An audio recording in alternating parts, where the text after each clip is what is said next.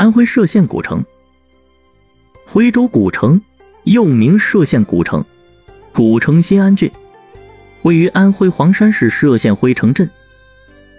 古城始建于秦朝，自唐代以来，一直是徽郡州府治所在地。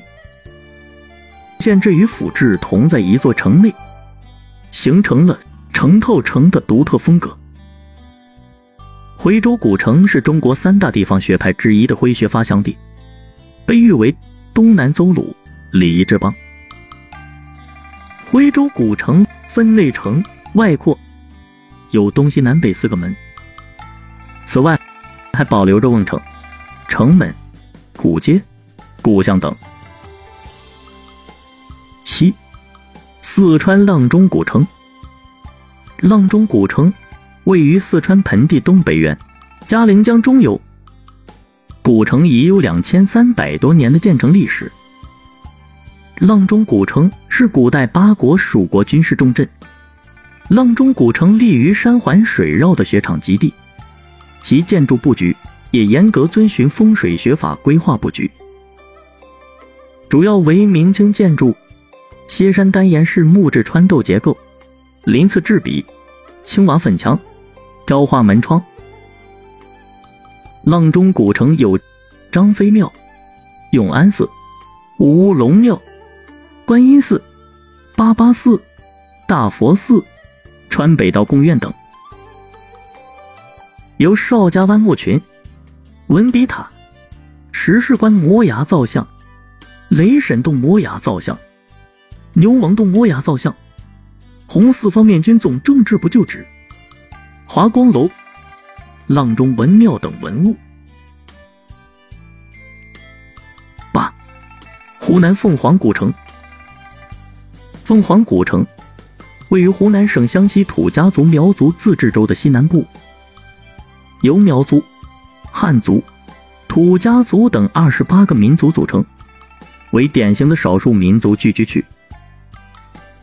凤凰古城建于清康熙四十三年。一七零四年，东门和北门古城楼尚在，城内青石板街道、江边木结构吊脚楼，以及朝阳宫、古城博物馆、杨家祠堂、沈从文故居、熊希龄故居、天王庙、大成殿、万寿宫等建筑，全都透着古城特色。九，辽宁兴城古城。兴城古城是辽东地区通往中原的交通要道。辽圣统和八年（公元990年）始称兴城。明宣德三年（公元1428年），明政府在此设卫建城，赐名宁远。明代兴城古城称宁远卫城，清代称宁远州城。民国三年 （1914 年）。重新启用兴城之名，沿用至今。兴城古城历来是兵家必争之地。明朝天启六年（一六二六年）和明朝天启七年（一六二七年），明守将袁崇焕以不足两万人兵力击败努尔哈赤和皇太极的两次进攻，史称宁远大捷。兴城古城略呈正方形，城的四面正中皆有城门。门外有半圆形瓮城，城墙基砌青色条石，外砌大块青砖，内垒巨型块石，中间加夯黄土。城上各有两层楼阁，为廊式箭楼，分别各有坡形旗灯道。以前分外城和内城，外城已倒，四角高筑炮台，突出于城角，用以架设红夷大炮。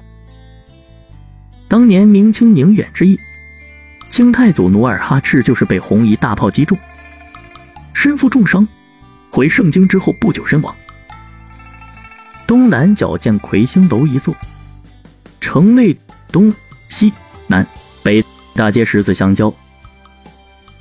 古城的正中心有一座雄伟壮观的钟鼓楼，它凌空飞架，与四座城门箭楼遥相对应，显得威严壮观。气势巍峨。十，新疆喀什古城。喀什古城，原称疏勒城，至今已有两千多年的历史。最早的记载见于我国西汉时张骞所记载的古书了。喀什古城意为玉石般的地方，是中国最西端的城市。喀什分老城和新城，老城被称为活着的千年古城，是喀什的精华所在，有不到古城不算到喀什的说法。古城里的民居大多为土木砖木结构。不少传统民居已有上百年的历史，房屋依崖而建，家族人口增多一代，便在祖辈的房上加盖一层楼，这样一代一代，房连房，楼连楼，层层叠叠。听众朋友们，中国著名的古城就为您介绍到这里，感谢您的收听。